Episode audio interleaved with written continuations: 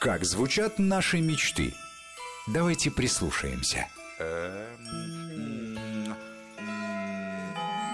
За час до наступления Нового года самое время сформулировать их почетче. А помогут нам в этом наши ведущие Николай Саприн и Екатерина Некрасова. Семейная пара, которая по традиции провожает год в эфире «Вестей».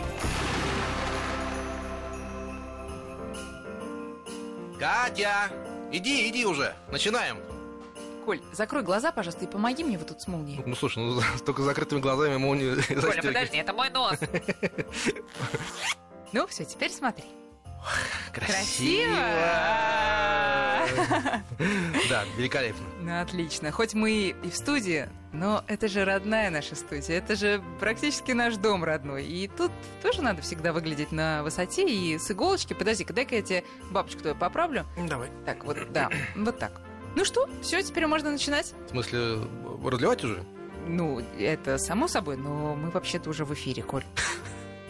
Дорогие наши друзья, дорогие слушатели, с наступающим Новым годом. Друзья, те, кто был с нами весь год, те, кто настроился только что на Вести ФМ, год заканчивается, и мы надеемся, что у вас есть за что его поблагодарить. Есть пусть даже одно, но действительно радостное событие. Хотя бы один, но светлый человек, который был рядом с вами, помогал, поддерживал, вместе с вами грустил и радовался. И вдохновлял. Мне кажется, вот в этот последний час э, 2017 года м, самое время сейчас всем нам вспомнить о таких людях в своей жизни. И если есть возможность сказать им о том, как они нам важны и нужны. Ну, вообще, на это еще впереди все праздники, на все эти дружеские посиделки. Но вот мы с Колей уже успели созвониться и встретиться с некоторыми нашими друзьями прямо перед Новым годом. Да, наши друзья обычные ребята, которые в этом году жили своими надеждами, своими взлетами, падениями и, конечно, мечтами. которые, как выяснилось, по счастью, сбываются. Вы знаешь, я когда узнавала в течение года об их новостях, они меня настолько вдохновляли, наполняли уверенностью в том, что нет ничего невозможного. Это точно, абсолютно. Стоит только захотеть. Все в наших руках. Причем некоторые истории настолько удивительны сами по себе, что мы, друзья, решили поделиться ими с вами прямо сейчас. Ну а помогать нам, как всегда, в таких случаях будет ее величество музыка. И мы начинаем прямо сейчас.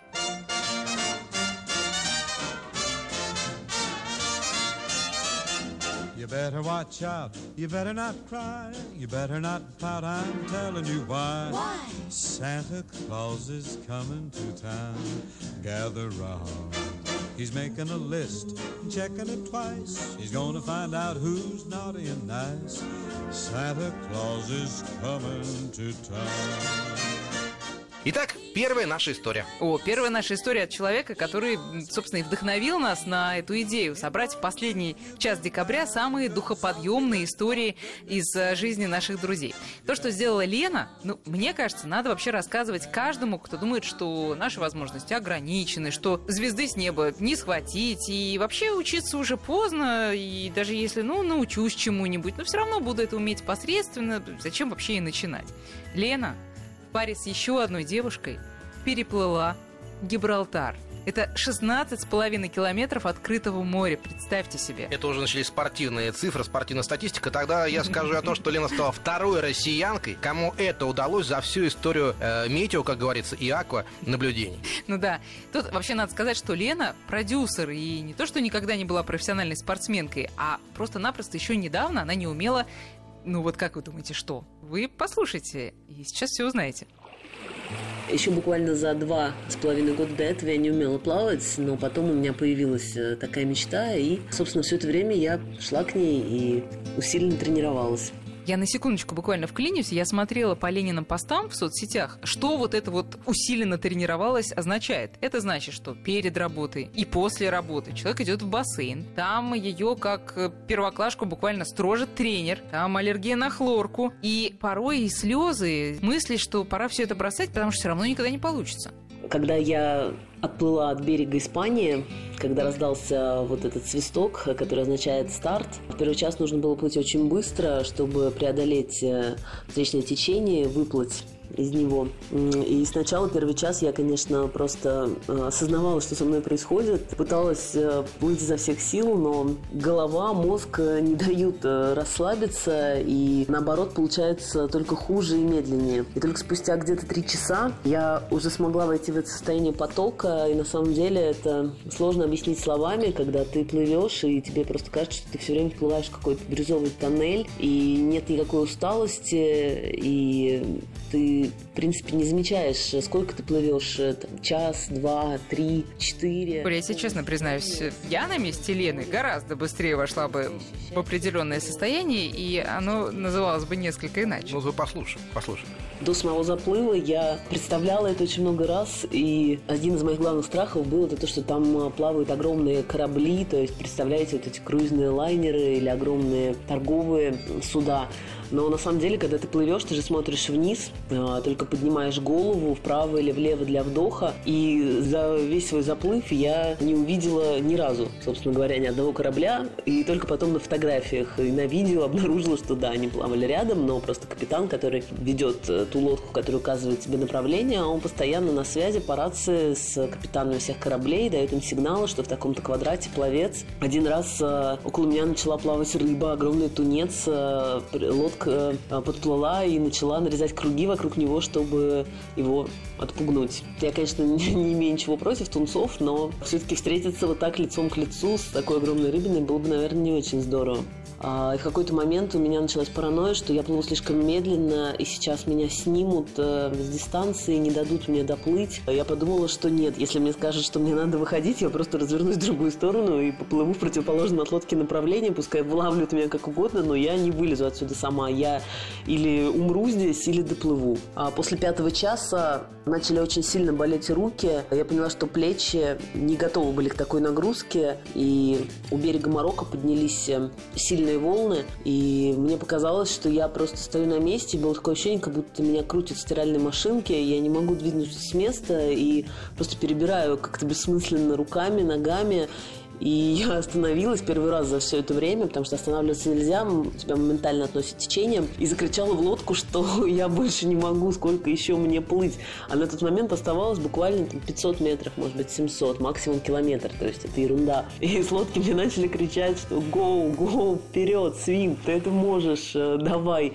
И, в общем, я проклинаю все на свете уже под конец плыла и увидела уже этот берег, который на самом деле было видно давно, но казалось, что он не приближается, не приближается.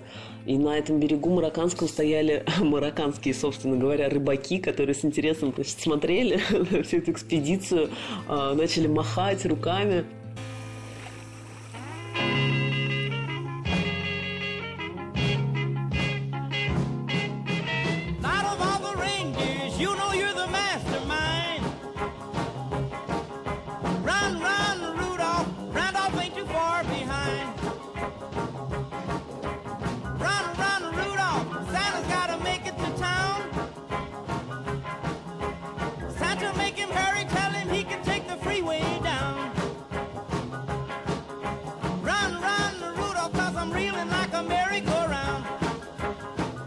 Наша история о мечте, которая потребовала э, времени.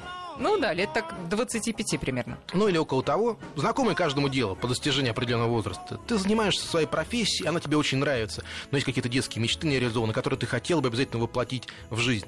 Вдруг наступает минута, когда ты понимаешь, вот сейчас или никогда. Да, и надо этот момент ухватить и принять какое-то волевое решение, как наш следующий герой. Это мой школьный учитель истории, Андрей Николаевич. Он был у нас э, классным руководителем, мы его все очень любили и поддерживали с ним дружеские отношения после школы. И вот в этом году я ему звоню, поздравляю с днем рождения, а он говорит, Катя, приходи ко мне на спектакль.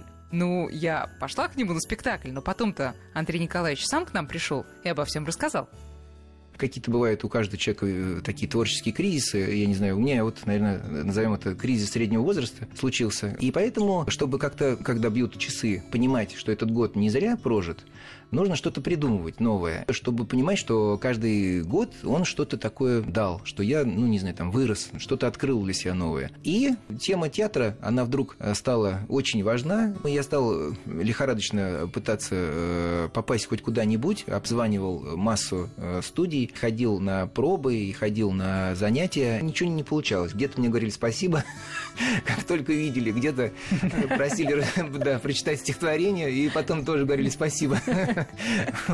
А тут совершенно неожиданно вдруг вот мне жена сказала, что а у нас же в школе как бы есть режиссер. Вдруг бах, он звонит сам. А вы, значит, не хотели бы? Я говорю, конечно, хотел. Давайте попробуем, давайте, приходите. И это было, наверное, все в апреле. Все это длится до сегодняшнего дня, совершенно кардинально поменяв, наверное, жизнь. Но подождите, все-таки, когда уже на что-то решаешься и с этим сталкиваешься, становится страшно. Страшно не соответствовать тем запросам, которые предъявляет режиссер. Сам-то я нарисовал картинку, что я такой замечательный весь актер сам из себя, а реальность-то совершенно другая. Именно осознать, что ничего не можешь ничего не можешь. Вот это как бы очень страшно. Не, ну вам же не сразу серьезные роли дали. А с чего началась сама учеба а, актерскому ремеслу? упражнение на взаимодействие с партнером, прежде всего. Я с удивлением совершенно узнал, что в театре главное это не как ты играешь, а какой ты партнер. Ну вот, например, маленькая комната, 10 человек. По парам разбейтесь, лучше мальчик с девочкой, возьмите за руки, и один в паре закрывает глаза, другой его ведет закрытыми глазами по комнате в хаотическом порядке. Задача не сталкиваться. Ключевая фраза как бы режиссера, что доверьтесь своему партнеру, а тот, кто ведет, он должен понимать, что партнер вам доверяет. Если благодаря вам он врежется куда-то, он перестанет вам доверять. И вот доверие уже потом это не вернуть. И меня прям поразило это. Доверие. Это самое, наверное, важное, действительно, как бы в таких вот взаимоотношениях. Очень ощутимый какой-то пример, наглядный, да, что это такое, что такое доверие. доверие Просто да. вот... А потом продолжение как бы этого всего. А теперь давайте сделаем все то же самое, только вы будете соприкасаться кончиками пальцев. И кончиком пальца гораздо легче чувствовать человека, чем держа его за руку. Почему? Такое обостренное совершенно чувство, и все мое внимание как бы на эту точку. И я, соответственно, понимаю малейший импульс этого человека. А потом он говорит, а теперь вот пара встает спина к спине и начинает расходиться в разные стороны. Желательно, чтобы вы чувствовали своего напарника, партнера, остановились и развернулись одновременно. Это невозможно. И вот с первого раза это невозможно, со второго раза это у половины получилось. Теперь вы мне скажите, вот это же очень сильные эмоции даже на уровне упражнений, на уровне уже спектакля. Что вы получаете от этого? Ну, во-первых, возможность, как ни странно, прожить другую жизнь. Такой драйв и восторг от того, что кулисы отделяют мир театра от всего остального мира. И вот здесь именно другая жизнь, еще раз, да, она прям, она настоящая, но она другая. Жена вот мне тоже говорила, что я не очень доверяю как бы актерам, потому что непонятно, какие они. Вот они играют все время как бы, или он такой на самом деле. И вот во время занятий этих я вдруг понимаю, что, наверное, актеры не обманывают никого. Если вот он играет, он живет этим. Вот у меня была совершенно крошечная роль, там, две минуты. У меня было четыре фразы. Мы играли Дары Волхов, я был человеком, который отрезает волосы у девушки. Как...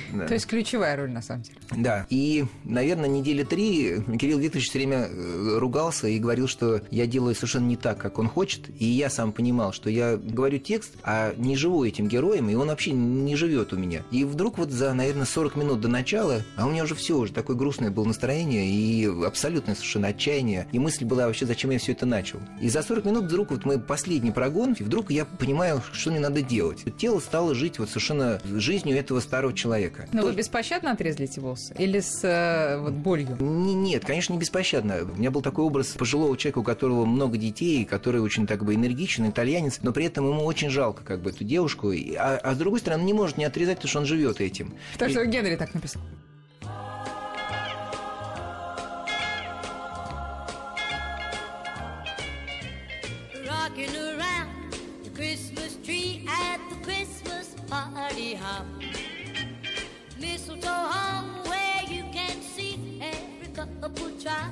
Stop. Rocking around the Christmas tree, let the Christmas spirit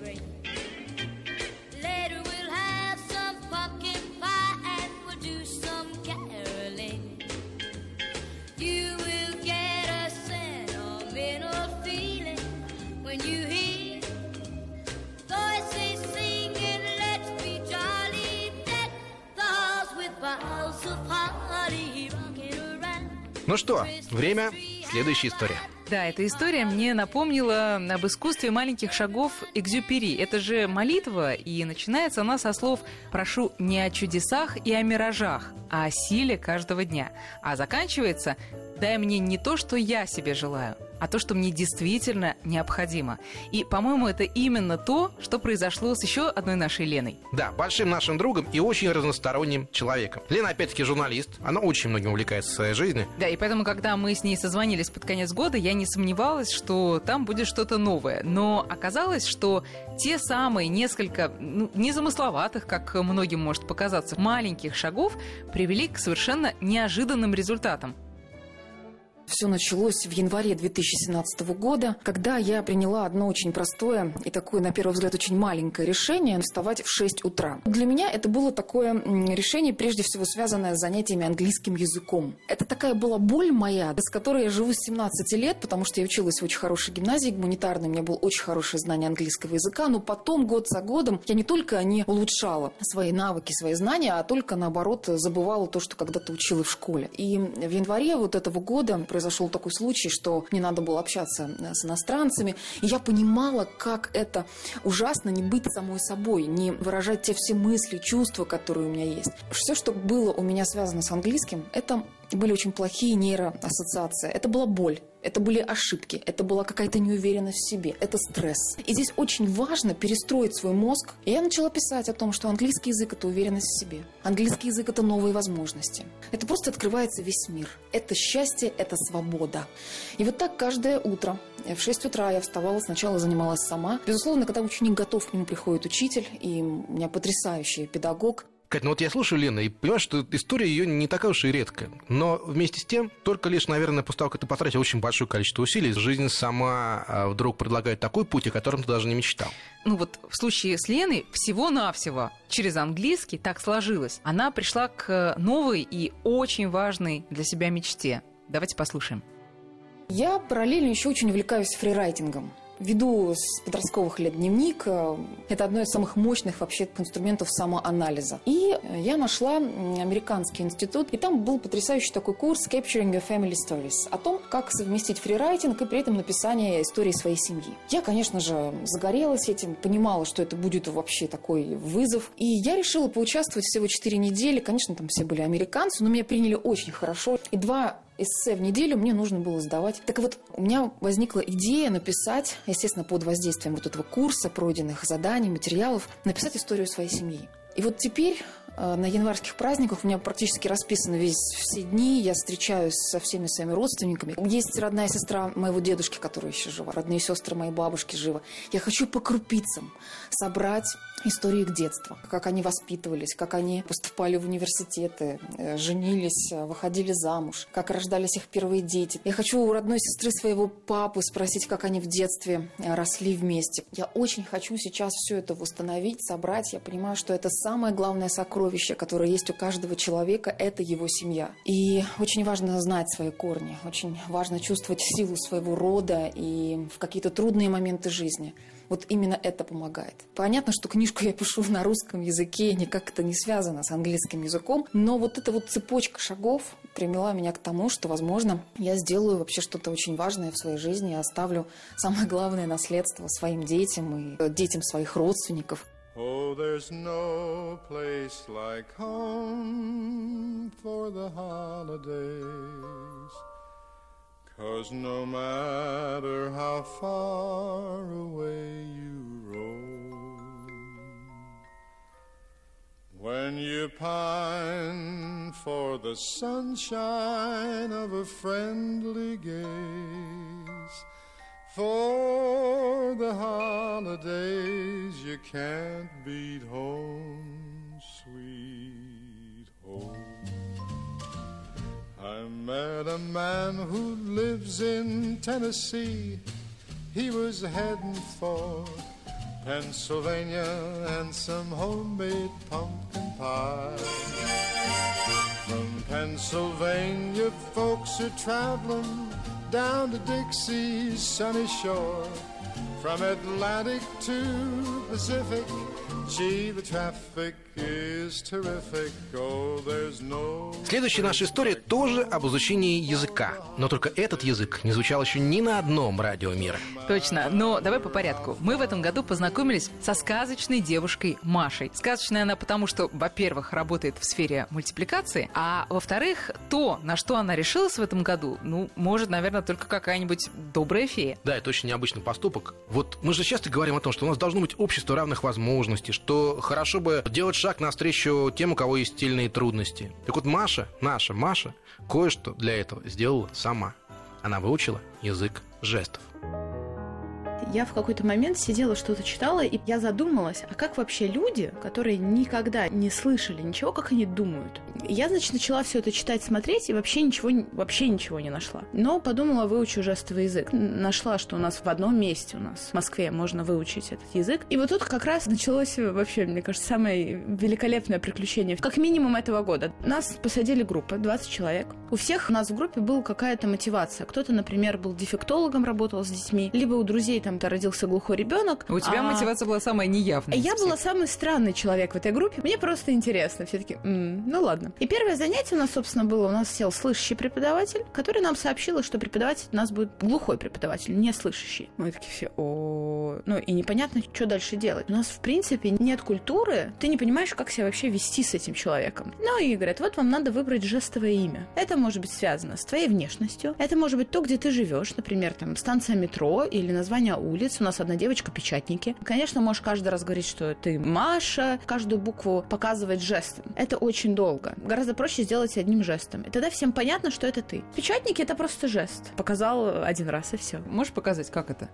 Все. То есть как бы стучишь Вероника. кулаком по ладошке, это печатники. Да, это печатники. У меня мультик, например. То есть ты просто показываешь двумя руками такой играющий жест. Ну и все. Нам всем за 15 минут дали жестовые имена. Слышащий преподаватель встает и говорит, до свидания, я ушла. Она нам попросила нас соблюдать несколько правил. Например, он говорит, это человек, представьте, что она иностранец. Ну, то есть она просто вас не понимает. При ней не надо говорить на словесном языке. Невероятно как, но без книг, без записывания чего-либо. Мы за первое занятие могли описать нашу семью. За второе занятие мы выучили цвета, дни, недели, месяцы. Потом пошли глаголы, потом мы пошли в магазин. Я теперь могу, в принципе, поддерживать разговор. Я владела базовым уровнем И поздравить языка. с Новым годом. Да, и могу поздравить с Новым Поздравь годом. меня, пожалуйста, с Новым годом. То есть вот это с новым, а вот это годом. Значит, смотрите, Маша ударила ребром ладони по плечу и потом обвела пальцем вокруг лица. Теперь скажи, удалось ли тебе все-таки применить на практике твои знания? Да, Давай. Да, я, когда вот говорят, что если ты чего-то не знаешь, ты этого не видишь. Вот это прям история про меня. Когда я начала учить это, я увидела, что у нас очень много неслышащих людей. Я начала на них заглядываться очень сильно, потому что жестовый язык это еще очень красиво. Например, песни на жестовом языке тоже очень советую посмотреть. Песни. Да, есть песни на жестовом языке. Это как танец. Это танец рук и тела. Это безумно прекрасно. И тут я как-то выхожу тоже на Третьяковской, и стоит группа людей, которые на жестовом языке разговаривают. И я так на них уставилась. А сама в наушниках, то есть я явно слышащий человек. Один дядечка очень был рад какому-то вниманию, он мне замахал, типа, подойди к нам. Начал пытаться мне что-то говорить. Я ему говорю, что я, я знаю, я могу на жестом, на русском говорить. Удивление, которое было у этих людей, было абсолютно какое-то невероятное, потому что они меня сразу начали спрашивать, а кто у меня глухой? Я говорю, никто не глухой, просто учу язык жестов. Ну, мы, в общем, все удивились, я им рассказала, что кто я такая. Ну, они уже не могут тебя услышать, они такими родились, они тебя не услышат. Но ты можешь услышать их просто, если ты по-другому начнешь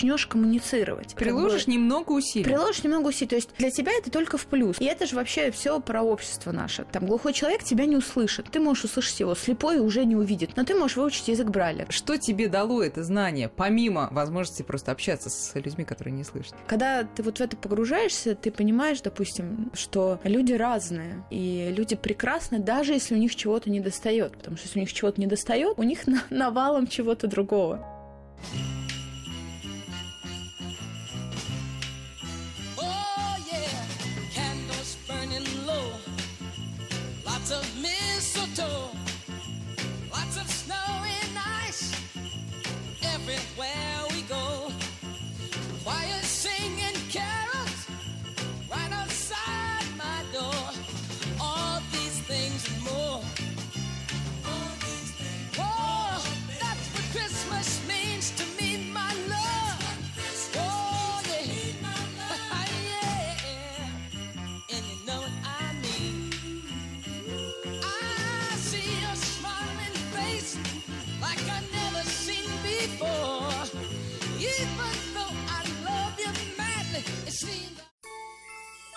Как звучат наши мечты?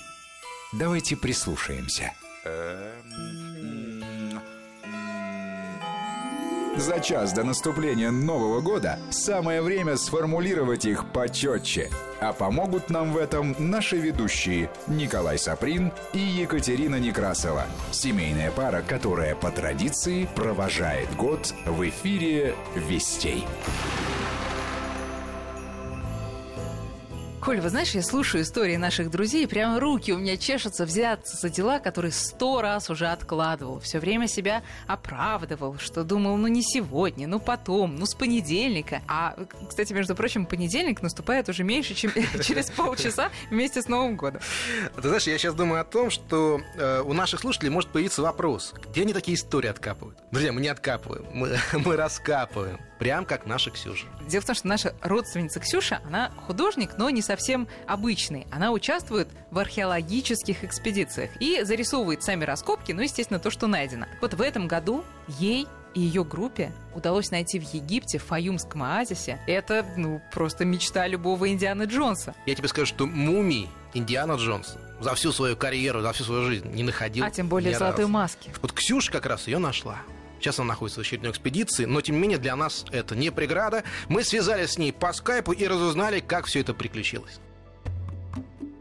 В Фаюмском оазисе наш центр египтологических исследований работает уже очень давно и раскапывает древний некрополь. И вот в этом году была очень интересная находка. Мы нашли нетронутое погребение. Оно было прикрыто другим погребением, может быть, поэтому и осталось нетронутым. Это был деревянный саркофаг, совершенно простой, без декораций каких-то, но внутри него сохранилась идеально мумия с золотой маской. Также еще нагрудные накладки, даже на стопы такие накладки, как тапочки О, выглядят. но не белые. Вот, они, они не таких персонажей, нет, не белые. На них наносились рисунки разных богинь, которые охраняли как бы мумию в загробном царстве. Слушай, подожди, можно предположить хотя бы, кто это? Это какой-то знатный человек, видимо, был. И вообще расскажи, к какому периоду это относится мумия? Мумия относится к греко-римскому периоду. Предположить, конечно, можно, что это был, естественно, знатный человек. Мы нашли огромное количество других саркофагов, которые были очень красивые, расписанные, но в них были совершенно обычные мумии. А вот этот был, наоборот, самый простой, такой деревянный, без какой- каких-то росписей, специально, чтобы отвлечь внимание, что ну, здесь ничего дорогого нет. М, А, вот так вот обманывали. Но, слушай, это то, что произошло, стало действительно информационным поводом для журналистов. И более того, я знаю, что эта мумия сейчас выставляется в Каирском музее, ни много ни мало. Да, Каирский музей празднует 115-летие своего существования, и вот самые интересные находки этого года тоже попали в этот музей. Ксюша, скажи, а вот для тебя это первая мумия, да, в твоей э, коллекции, карьере и так далее? Вспомни свои эмоции, когда ты услышала, что кричат «Ой-ой-ой, смотрите, что мы нашли», и до того, как ты, собственно, соприкоснулась с этим, э, так скажем, предметом. Прекрасно. С этим с прекрасным, да. Но это было тоже очень интересно, потому что сначала меня попросили зарисовать э, одно погребение. Когда я его рисовала, я вдруг увидела, что верхняя часть продавлена немножко снизу, что-то подпирает. И понятно было, что внизу маска. И у всех такое вот было такое ощущение, что что-то, что-то может быть. Когда мы его подняли наверх, все туда стали заглядывать. И вот тогда стало понятно, что там золотая маска. Тебе страшно-то не было? Нет, страшно не было, но было любопытно очень.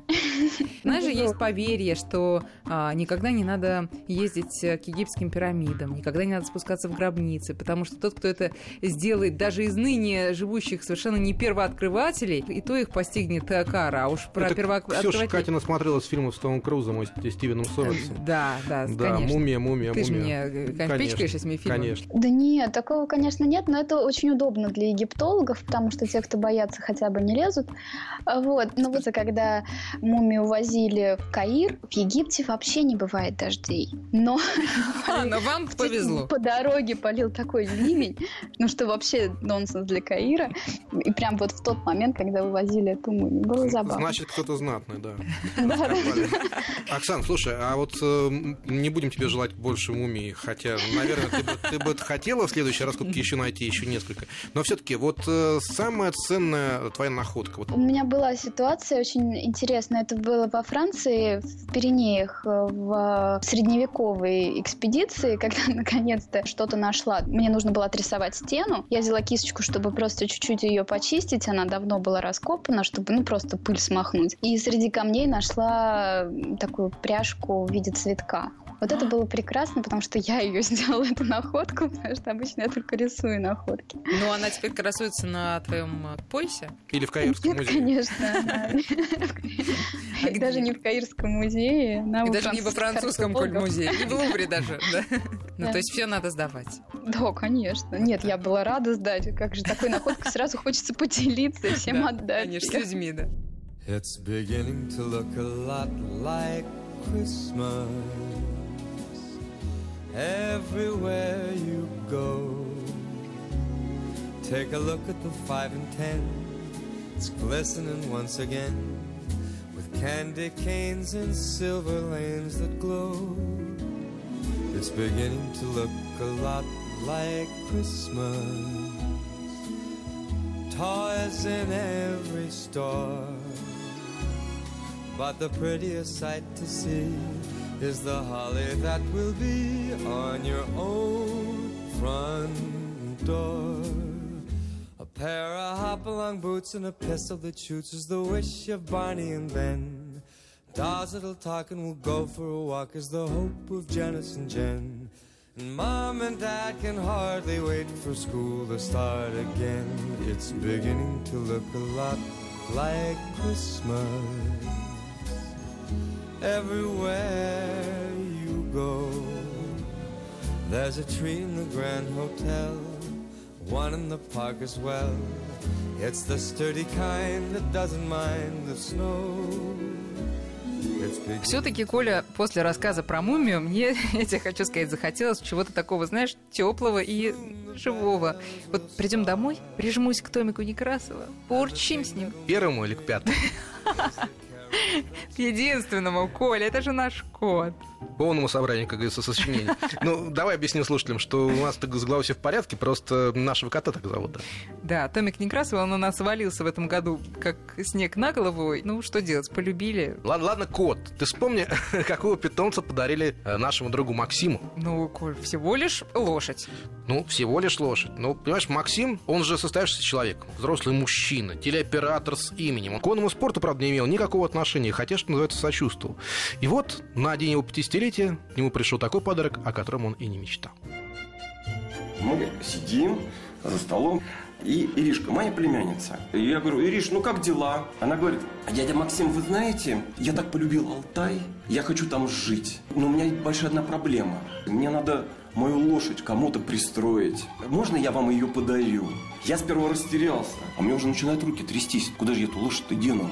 Так Максим узнал о том, что у него появился конь, которого зовут Умка. Вообще, Умки удивительная история. Его маму, которая получила травму на скачках, все списали со счетов. И даже дело шло к совсем плачевному исходу. Но знакомого Максима взяли и выкупили ее, фактически сохранив ей жизнь. Подожди, а куда ее девать-то лошадь такую? Нашли только одно место – коровник. А дальше выяснилось, что лошадка в коровник э, э, приехала, ну, не совсем одна. Никто просто не ожидал, что вдруг через несколько месяцев эта мама рожает жеребенка. Его называют Умкой, потому что он беленький, похож на медвежонка, того самого из мультфильма. В итоге мама и Умка стоят в коровнике, и Умка, понимаешь, он там был первый парень на деревне, там их сотни этих коров, и он один красавец конь там вместе с ними. Он просто гордился, что они там мычат ему. И когда мы его, кстати, забрали, он первый раз в жизни лошадей увидел. То, что единственную лошадь видел от свою маму.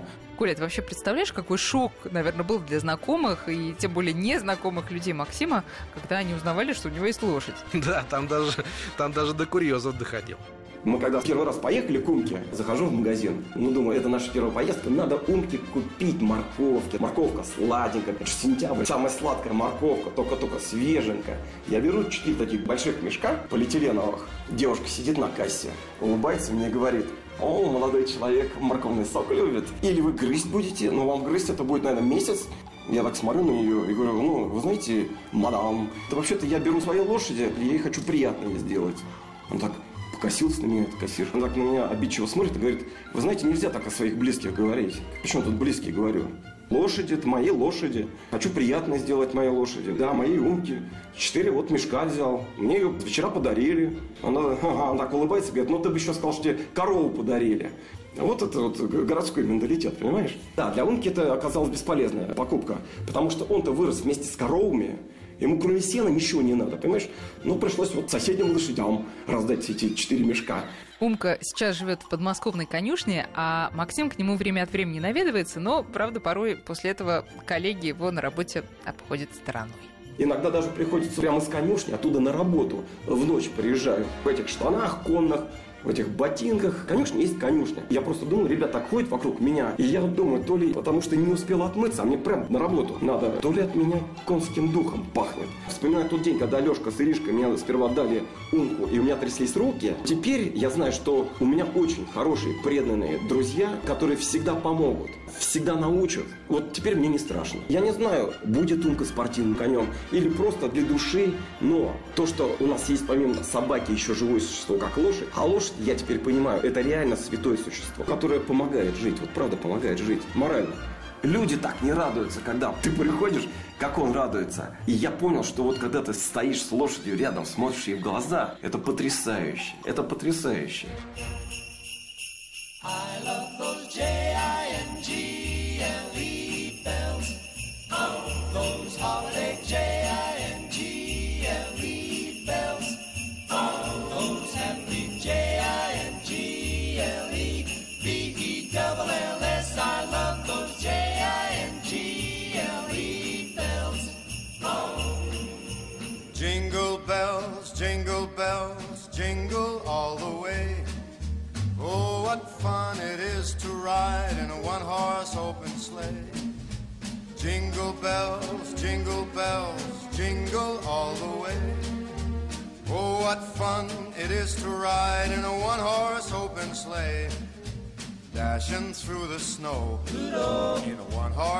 open sleigh.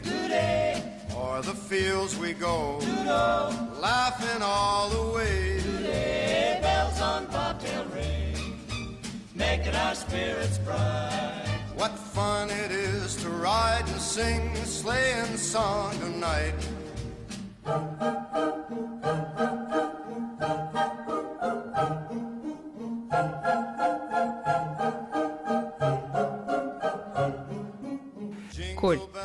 Коль, на что-то мы совсем о любви не говорим. Ну почему не говорим? Я тебе все время говорю, каждый день говорю, я тебя люблю. Я тебя тоже люблю, но сейчас не об этом, а о том, что и необычная история любви у нас вот для этих совсем уж предновогодних минут тоже есть. Слушай, ну мне кажется, каждая история любви по-своему необычна. Но просто не всегда она начинается в стенах монастыря. Да, это история нашей подруги Маши. Маша – профессиональный путешественник. Она за последние 10 лет исколесила пол Африки и всю Азию. Но в этом году она нашла и новую страну, и дом у океана, и свою любовь. И вот когда у нас было утро, а у нее на другом конце света ночь, мы друг до друга дозвонились. Алло, Катенька. Привет. Привет! Привет, привет. Хорошо Привет, слышно? Маш. Когда мне Очень Катя сказала, я не поверил вообще. Ну вот, слушай, ну неужели, неужели это Фиджи? Э, Коля, это Фиджи, я сама не верю. И Когда я сюда ехала, я старалась э, даже не узнавать и не смотреть фотографии, чтобы полностью приехать на незнакомое место. Вот прям вдохнуть и ничего об этом не зная. Первое впечатление – это люди с цветочком э, за ухом, встречающие тебя песни, игрой на гитаре. Они делают это каждый день, когда приезжают корабли на их острова. И когда нас э, везли на такси, человек, который вел такси, рассказывал, что такое Фиджи, первая фраза была «Здесь никто никуда не спешит. Здесь есть особенное время. Оно называется Фиджи Тайм. И здесь no hurry, no worry». И я подумала, yes, это то, что мне нужно. То, что я так долго искала. Первый человек, который нам встретился, которая сразу нас обняла здесь, местная жительница, и она сказала, я очень рада, что вы приехали. Мария! Она постоянно на распев это повторяет. Здесь люди потрясающе запоминают твое имя. Как будто бы кроме тебя в их жизни никого не было. Потрясающая память. Я хочу этому здесь научиться. Давай вернемся все-таки к переменам в твоей жизни, которые произошли за этот год. Можешь ли ты о них рассказать нам? Это было на высоте в Индии, в горах Каракарамы, в одном монастыре, куда редко заезжают туристы. Я ехала туда с таким ощущением совершенно светлым. Сын у меня есть, э, жизнь это прекрасно. А дальше, ну, практически это звучало. Монастырь это вполне нормально. Но под монастырем мы понимаем не что-то скучное, а назовем это духовным развитием. Ну, уже скорее не про любовь и не про романы. И я не ожидала, конечно, встретить там француза, и ничего не предвещало. Просто это был очень светлый, улыбчивый человек по имени Фредерик. А потом начались странные совпадения. Мы с ним совершенно неожиданно на следующий же день увиделись в другом месте. Просто случайно на дороге встретились. И по той радости, которая была у нас э, в глазах, он понял, я еще не поняла, что это точно не случайно, и этого человека, наверное, жизни прям так легко выпускать не надо. И оставшиеся до конца его визы 10 дней мы провели практически вместе, э, кушали, общались, гуляли, бесконечно говорили, от чего я вообще не понимала в какой-то момент, на каком языке я говорю. Я не знала, что я нормально разговариваю на английском. Просто до этого так не случалось. И потом он улетел, но стало ясно, что это не может так закончиться.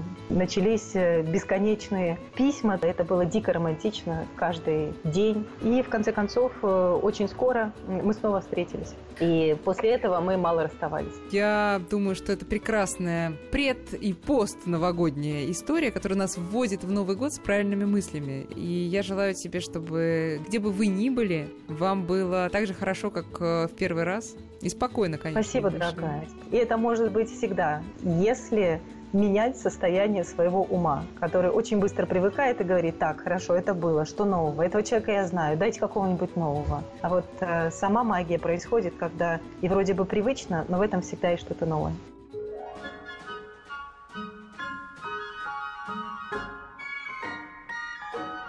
Oh, the weather outside is frightful, but the fire is so delightful.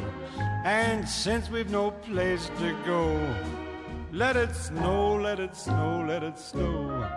Man, it doesn't show signs of stopping. And I brought me some corn for popping. The lights are turned way down low. Let it snow, let it snow. When we finally kiss goodnight, how I'll hate going out in the storm. But if you really hold me tight, all the way home I'll be warm. And the fire is slowly dying. And my dear, we're still goodbying. But as long as you love me so, let it snow, let it snow and snow.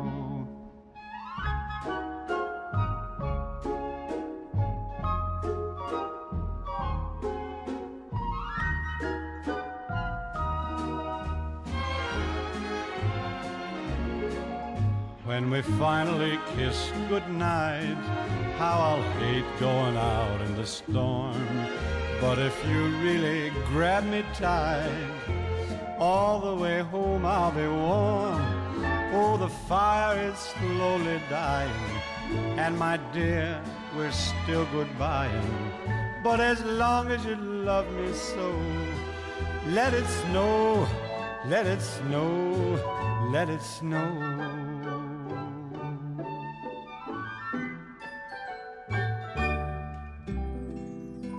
Друзья, мы надеемся, что силы наших историй вместе с магией новогодней ночи створят настоящее чудо, и мы вспомним о том, что во многом сами хозяева своей судьбы. И в следующем году у нас получится воплотить в жизнь все свои самые заветные желания.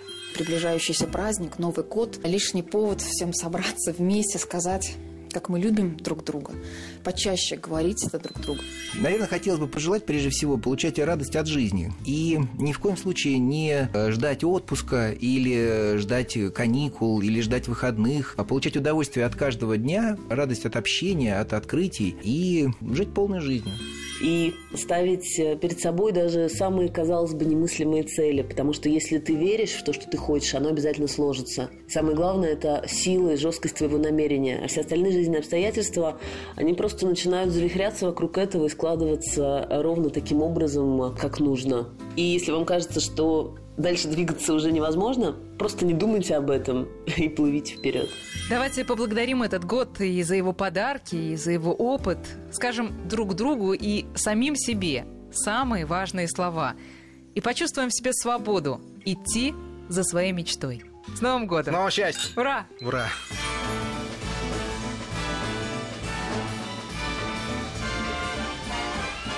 It's the most wonderful time of the year. With the kids jingle belling and everyone telling you be of good cheer. It's the most wonderful time of the year. It's the hap- happiest season With those holiday greetings and gay happy meetings when friends come to call. It's the happiest season of all. There'll be parties for hosting, marshmallows for toasting, and caroling out in the snow. There'll be scary ghost stories and tales of the glories of Christmases long, long ago. It's the most wonderful time of the year. There'll be much mistletoeing.